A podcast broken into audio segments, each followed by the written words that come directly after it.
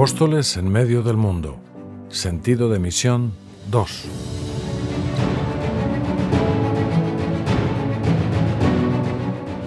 San Lucas describe con vivos trazos la vida de los primeros creyentes en Jerusalén después de Pentecostés. Todos los días acudían al templo con un mismo espíritu, partían el pan en las casas y comían juntos con alegría y sencillez de corazón, alabando a Dios y gozando del favor de todo el pueblo. Todos los días el Señor incorporaba a los que habían de salvarse.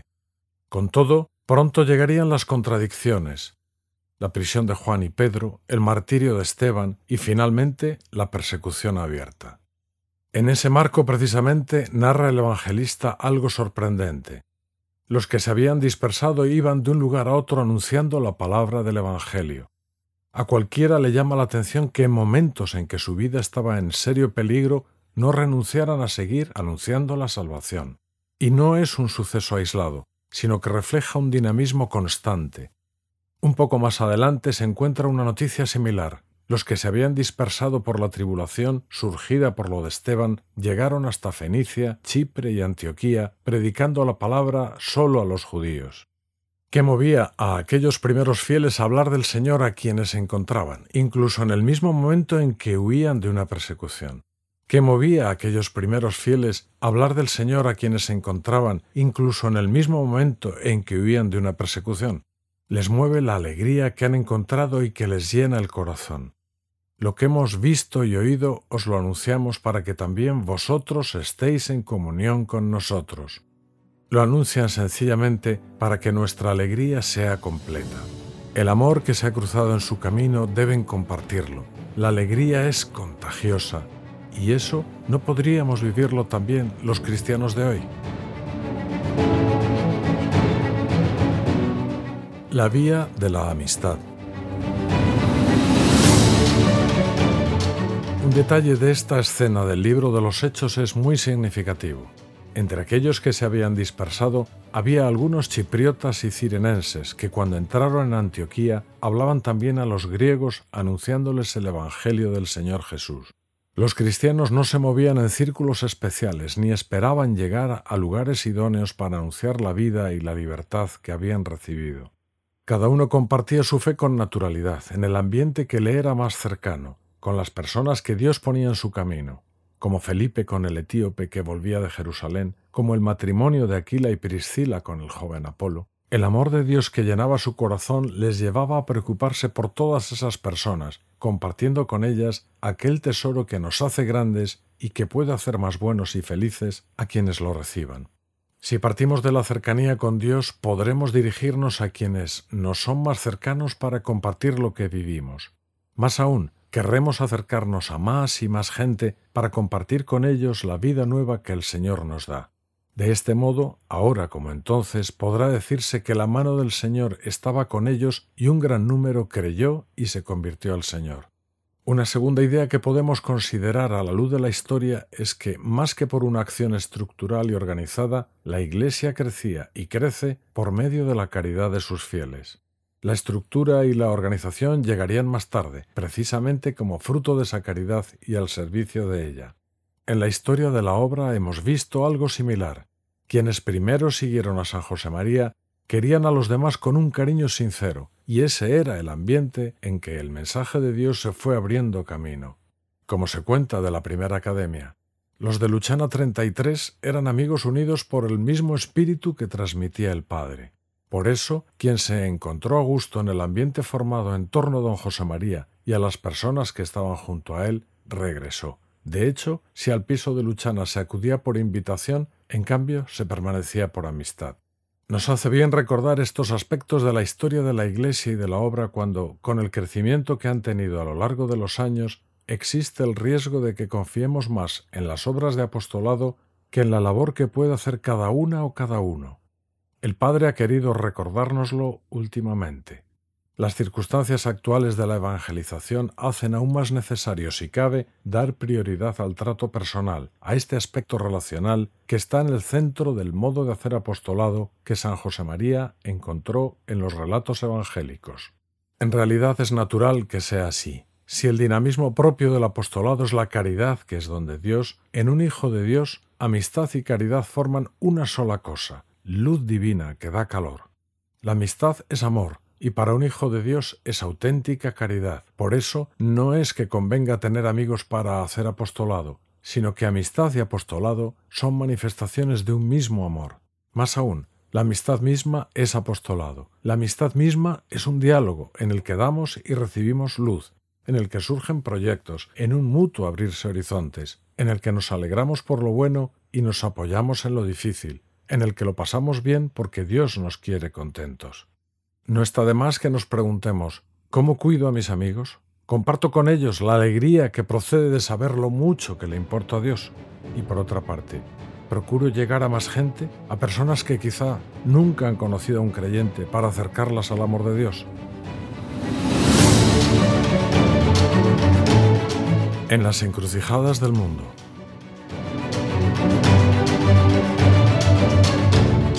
Porque si evangelizo no es para mí motivo de gloria, pues es un deber que me incumbe. Ay de mí si no evangelizara. Estas palabras de San Pablo son un reclamo continuo para la Iglesia. De igual modo, su conciencia de haber sido llamado por Dios para una misión es un modelo siempre actual. Si lo hiciera por propia iniciativa tendría recompensa, pero si lo hago por mandato, cumplo una misión encomendada. El apóstol de las gentes era consciente de haber sido llamado para llevar el nombre de Jesucristo ante los gentiles, los reyes y los hijos de Israel, y por eso tenía una santa urgencia por llegar a todos ellos. Cuando en su segundo viaje el Espíritu Santo le condujo a Grecia, el corazón de Pablo se dilataba y se encendía a medida que percibía la sed de Dios a su alrededor. En Atenas, mientras esperaba a sus compañeros que se habían quedado en Berea, cuenta San Lucas que se consumía en su interior al ver la ciudad llena de ídolos.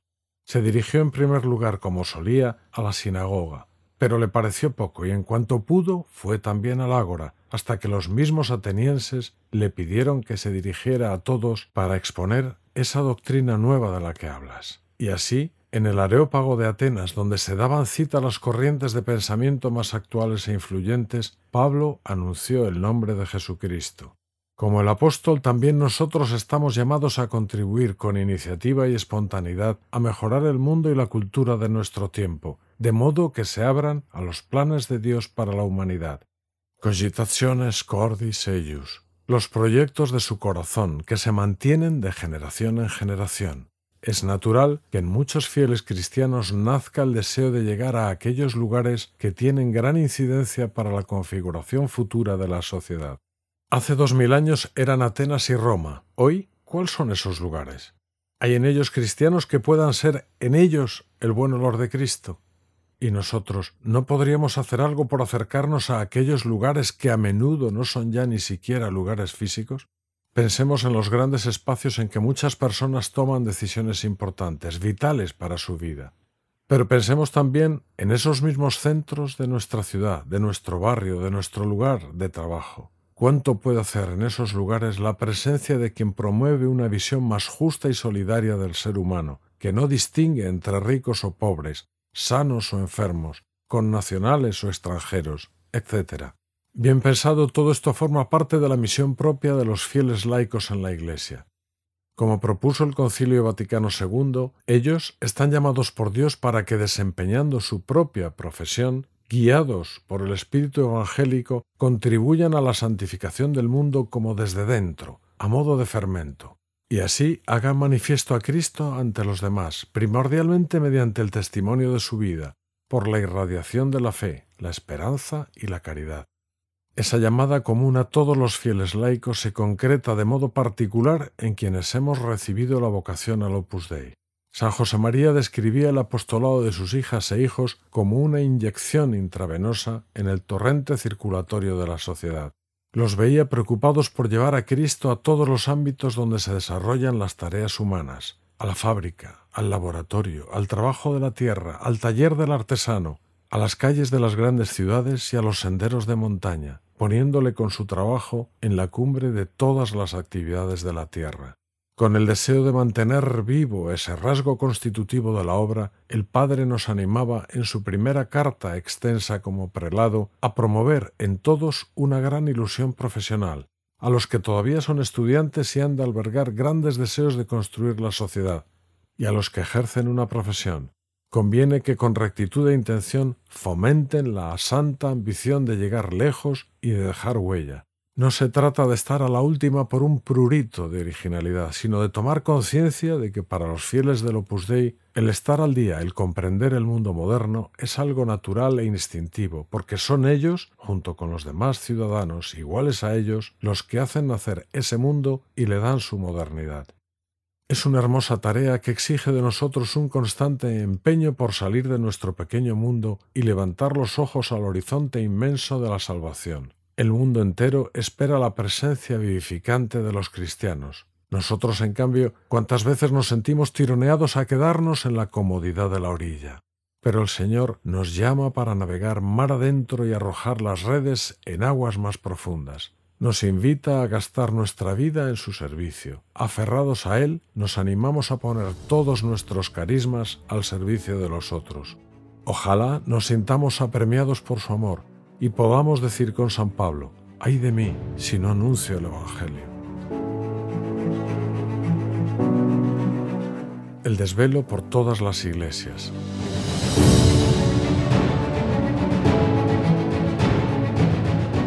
Junto al deseo de llevar la salvación a muchas personas, está en el corazón del apóstol el desvelo por todas las iglesias, a veces puede resultar llamativo que junto a una honda visión de fe y un ardiente celo misionero, Pablo se ocupe en sus cartas de ciertas necesidades materiales, como cuando escribe a los de Corinto. En cuanto a la colecta en favor de los santos, haced también vosotros como mandé a las iglesias de Galacia.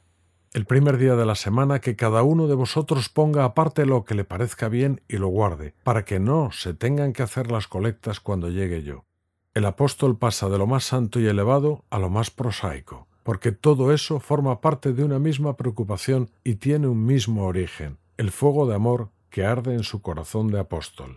En realidad, necesidades en la iglesia las hubo desde el principio. El libro de los Hechos cuenta cómo Bernabé tenía un campo, lo vendió, trajo el dinero y lo puso a los pies de los apóstoles. La colecta para Jerusalén sobre la que Pablo insiste en varias de sus cartas es otro ejemplo vivo. La obra no ha sido tampoco en este punto una excepción. El afán apostólico ha ido siempre de la mano con la preocupación por las necesidades concretas. Así, apenas una semana después de llegar por primera vez a Roma, el 30 de junio de 1946, San José María escribía por carta a los miembros del Consejo General que estaba entonces en Madrid. Yo pienso ir a Madrid cuanto antes y volver a Roma. Es necesario, Ricardo, Preparar 600.000 pesetas, también con toda urgencia. Esto, con nuestros grandes apuros económicos, parece cosa de locos. Sin embargo, es imprescindible adquirir casa aquí. Las necesidades económicas en relación con las casas de Roma no habían hecho más que empezar, y como los primeros cristianos, todos en la obra las veían como algo muy propio. En los últimos años don Javier solía contar con emoción la historia de los dos sacerdotes que llegaron a Uruguay para comenzar la labor del Opus Dei. Después de un tiempo en el país, recibieron un donativo importante que les hubiera sacado del apuro en que se encontraban. Sin embargo, no dudaron un momento en enviarlo enteramente para las casas de Roma. Las necesidades materiales no terminaron en vida de San José María, sino que permanecen, y permanecerán siempre. Gracias a Dios, las labores se multiplican por todo el mundo y además hay que pensar en el mantenimiento de las que existen ya. Por eso es igualmente importante que se mantenga vivo el común sentido de responsabilidad ante esas necesidades. Como nos recuerda el Padre, nuestro amor a la Iglesia nos moverá a procurar recursos para el desarrollo de las labores apostólicas. No es cuestión solamente de que pongamos de nuestra parte, sino sobre todo de que ese esfuerzo nazca del amor que tenemos a la obra.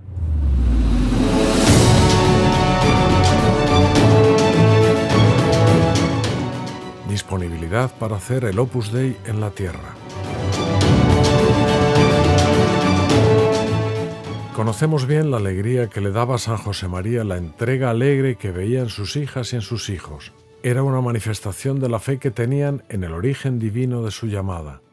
En una de sus últimas cartas agradeció al Señor que hubieran vivido una total disponibilidad dentro de los deberes de su estado personal en el mundo para el servicio de Dios en la obra.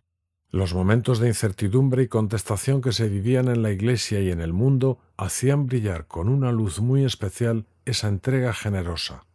Jóvenes y menos jóvenes han ido de acá para allá con la mayor naturalidad o han perseverado fieles y sin cansancio en el mismo lugar. Han cambiado de ambiente si se necesitaba, han suspendido un trabajo y han puesto su esfuerzo en una labor distinta que interesaba más por motivos apostólicos. Han aprendido cosas nuevas, han aceptado gustosamente ocultarse y desaparecer, dejando paso a otros, subir y bajar.